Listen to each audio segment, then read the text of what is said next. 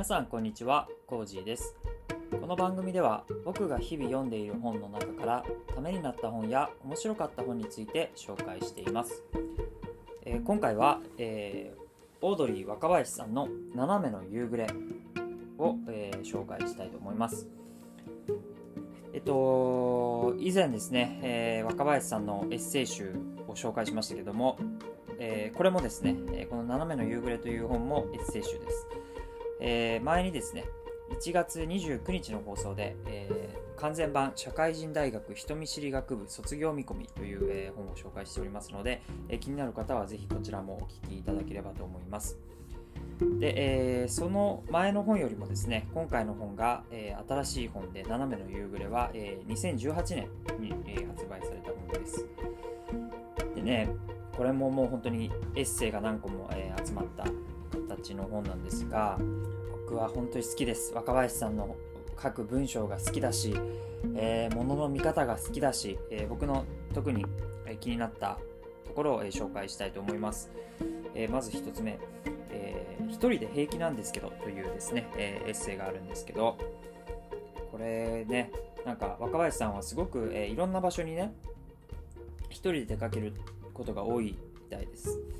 プロレスを一人で見に行ったりとか、えーそれからゴルフもね、えー、と一人で あのゴルフ一人で回ろうとしたらあの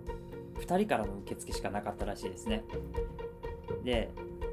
あとはあれか一人カラオケとかも行くみたいなんですけどもそれでですね、えーここで書かれてるのをちょっと読みますね。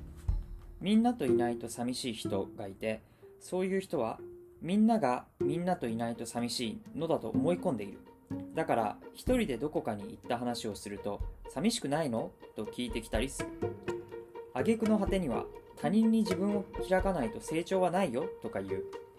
こっちは自分謎を開いたら未来が閉じてしまうぐらいに内面が腐っている。だから閉じているというのに。というふうに書かれてあって。いやーなんか面白いですよね。でもこれすごい僕共感しますね。なんかね本当僕も一人めっちゃ好きなんですけども一人でいろんなことをやったりねいろんなこといろんなところに行ったりするんですけどそう多分ねこの世界にはあのー一人が好きな人と一人だとねすぐ寂しくなっちゃう人が多分いるんですよね。いてでこのみんなといないと寂しい人っていうのはね全然その気持ちが分かんないんですよね。うん。みんな自分と同じだと思い込んでていやこっちはね本当に一人がめちゃくちゃ楽しいし一人でいろんなこともできるしそう。で 確かにあのねあの他人に自分を開いたらね本当未来が閉じてしまうぐらい内面が腐っているっていうのもちょっとわかるし そうなんですよね。そうめっちゃわかる。自分の感覚を人に押し付けるっていうか、まあ、押し付けてるつもりないんだろうけども当然同じだと思ってるんですよね。いや違うからみたいな。あんたはあんただけど俺は俺私は私みたいなね。であともう一つ、えー斜めの殺し方というエッセイがあるんですけど、まあ、このタイトルがね「斜めの夕暮れ」というタイトルであの若林さんねあのなんかねこう車に構えてというか、えーみんなが盛り上がってるところをさあの盛り上がれずになんか熱中できず没頭できずにこう斜めにね、えーいるみたいな、まあ、そういうようなね態度があるわけですよ。いろいろ言ったりあのいろんないろいろ言ったり考えすぎたりしてて、うん、で、えー本当にいろんな自意識過剰でねいろんなことをまあ気にしたり気にしすぎたり考えたりねするんだけどここで書かれてるのがね他人の目を気にする人はおとなしくて奥手な人などでは絶対にない。心の中で他人をバカにしまくっている正真正銘のクソ野郎なのである。その筆頭が何を隠そう私であると書かれてるんですよ。そう。でなるほどねと思いましたね。うん。そうそう。だから他人の目を気にする人っていうのはなんで他人の目を気にするかっていうと自分がねその他人をバカにしまくってるからなんですよ。だから自分が他人をバカにするから他人も自分のことをバカにするとそういうふうに思うわけです。でそうやって他人のねジャッジの目線が気になってくるとなんか生きてること自体がねあんまりこう楽しくなくなってしまうと。いうことなんですよ。そういう時は自分の好きなものを探すといいというふうに書かれてました。自分の好きなことが分かると他人の好きなことも尊重できるようになると。いうことですね。自分の好きなことがよく分かんないから他人がなんか楽しそうにやってることをバカにしたりねバカじゃないの？というふうに見てしまう。ということなんですね。こう書かれていました。好きなことがあるということはそれだけで朝起きる理由になる。好きという感情は肯定だ。つまり好きなことがあるということは世界を肯定していることになる。そしてそれは世界が好きということにもなるという三段論法が成立する。だから逆に何でも否定ばかりしている人は世界を否定していることになるから生きているのが辛いのだ。それは世界が嫌いということになるから。とね書かれてていやーなんか素敵な考え方だしなるほどというふうに思いました。うん確かにね。いやこんな風にね物事を考えられるっていうのがすごいと僕は思いますけど。だからやっぱりね自分の好きなものを見つけるっていうことは本当にすごいことでねそれだけで朝起きる理由になる生きる理由になるし、えー、好きなことがあるっていうのはねもう世界を肯定してると。人のこと他人のことも肯定できる。自分の好きなものがあれば他人も肯定できるわけですよね。まだまだ、えー、読みたいところがあるので読みます。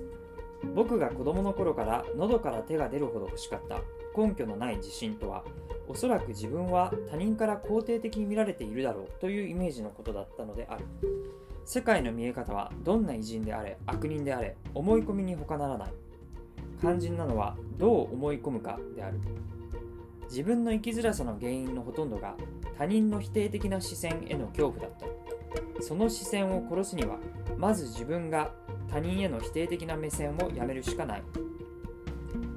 というふうにね。そう。なるほどね。だから自分が生きづらいっていう人はやっぱり先にね他人他人からどう思われるかを恐れてるわけでで他人からどう思われるかを恐れ恐れてるっていう人は要は自分が他人をねバカにしたり否定したりそういうふうにしてるということなんですよ。だから他人も自分のことをそうやってやってくるだろうと思って恐れて、えー、生きづらくなったり人生がつまらなくなったりするんですよね。だから自分がね好きなことを見つけて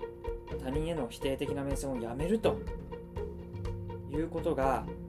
えー、本当に本当に重要だということなんですよね。他人への否定的な目線をやめようとかっていうのは当たり前じゃないですか。そんなの言われたら普通にあっそうっていう感じなんですけど、これをやっぱりこういう風な形でエッセイっていう形でこうやって若林さんが表現するからあすごいとかなるほどとか共感するわけであってこれただ言ってもね全然共感しないわけですだからこのエッセイって本当にすごいくて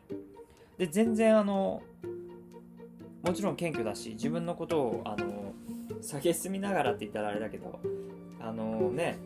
なんか自分のダメなところとかをねさらけ出して生きながらこんだけのメッセージを文章に込められるっていうのが本当にいいんですよ。で本当はねもっといっぱい紹介したかったんですけどちょっとなんか時間がもうどんどん長くなってしまったのであの今日はこれだけにしますけどもえー、若林さんのエッセイですね、えー、本当に、えー、おすすめです。文章が好きっていうのはやっぱりこの人の考え方が好き。こういうふうに物事を見ているんだ。世界を見てるんだっていうね。そこの視点がやっぱり好き。なので僕はこの若林さんの文章が好きなんですよね。で本当にみんなからさ自意識過剰とか考えすぎとか言われている人なのでもうめちゃくちゃ考えてるわけですよ。めちゃくちゃ考えてる。だからね、それがね、本当に新鮮で、あ、こう、このことをこうやって考えられるんだ、こんな見方があるんだっていうね、新しい発見を本当にいっぱいもたらしてくれるような、えー、エッセイがたくさんありますので、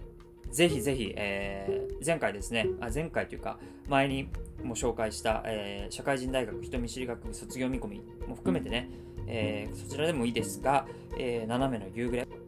こちらもぜひ、えー、読んでみてください、えー、それではまた次回お会いしましょう。バイバーイ